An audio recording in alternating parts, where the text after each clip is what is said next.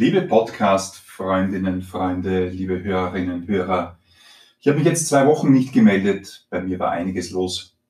Balkon zusammengebrochen. Vielleicht geht es euch auch so, da kommt irgendwas, was nicht erwartet ist. Damit habe ich nicht gerechnet.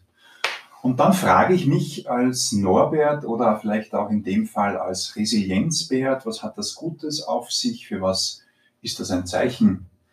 Und ich kann nur eines sagen, jetzt nachdem der neue Balkon da ist, alles neu macht der Mai.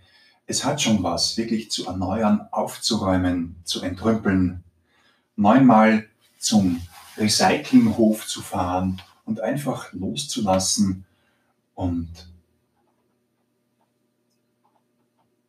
was kannst du loslassen? Was kannst du entrümpeln? Was gilt es aufzuräumen, was passt nicht mehr, was kann repariert werden und was ist nicht mehr sinnvoll, es zu reparieren. Das sind die Fragen, die ich euch an diesem Tag bei diesem Podcast gerne mitgeben möchte.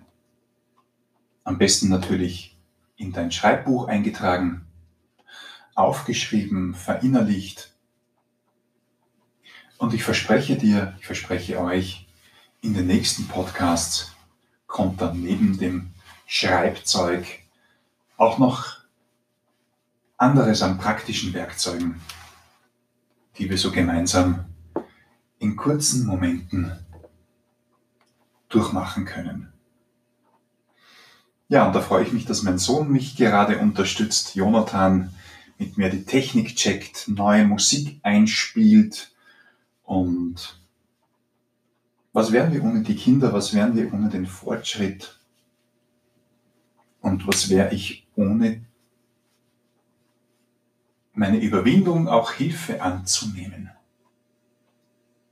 In diesem Sinne, kurzer Podcast.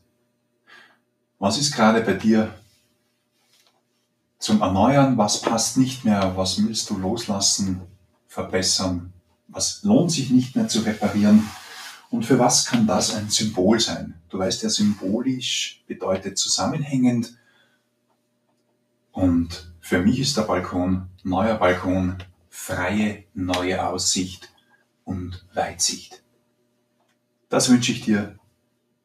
Viel Spaß, bleib gesund, bleib wirksam, dein Podcast wert.